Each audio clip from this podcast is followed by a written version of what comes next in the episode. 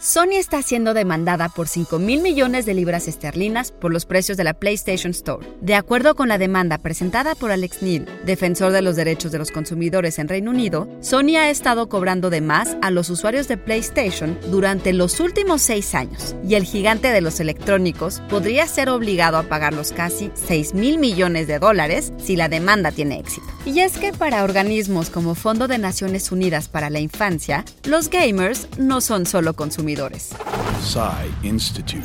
Masterpiece Your Life. De acuerdo con el periódico británico The Guardian, Neil ha echado mano de un derecho británico a la reparación colectiva por daños al consumidor en nombre de cualquier persona que haya comprado juegos digitales o contenido adicional en la tienda a partir del 19 de agosto de 2016. La demanda está buscando una compensación por daños y perjuicios de entre 67 y 562 libras por miembro individual, lo cual podría elevar la suma total hasta los 5 mil millones de libras esterlinas. Según el diario británico The Guardian, el reclamo es posible debido al régimen de acción colectiva de exclusión que fue introducido en la Ley de Derechos del Consumidor de 2015, un régimen que creó el propio Neil con el objeto de proteger a los consumidores. La Ley General de los Derechos de las Niñas, Niños y Adolescentes considera el derecho al juego como una parte vital del desarrollo psicoemocional y educativo, ya que este permite la adquisición de las herramientas y habilidades necesarias para su vida futura. En palabras de la doctora Blanca López, investigadora de la UAM-A y profesora en SAE Institute México, se deben garantizar las condiciones necesarias para que existan entornos accesibles y adecuados para el juego, el acceso a zonas de juego libre y gratuito y, en general, condiciones para la seguridad ciudadana.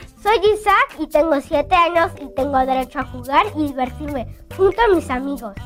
Para Alex Neil, el defensor de los consumidores que presentó este caso ante el Tribunal de Apelaciones del Reino Unido, con esta acción legal se está defendiendo a los millones de personas a las que se les ha cobrado de más sin que se dieran cuenta. Los juegos son ahora la industria de entretenimiento más grande del Reino Unido y muchas personas vulnerables confían en los juegos para encontrar un sentido de comunidad y conexión.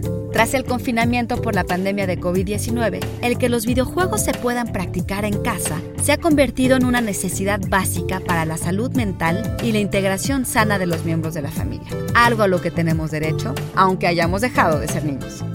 Guión Antonio Camarillo y Blanca López, con información de IGN en España y el diario británico The Guardian. Y grabando desde casa, Ana Goyenechea. Nos escuchamos en la próxima cápsula SAE.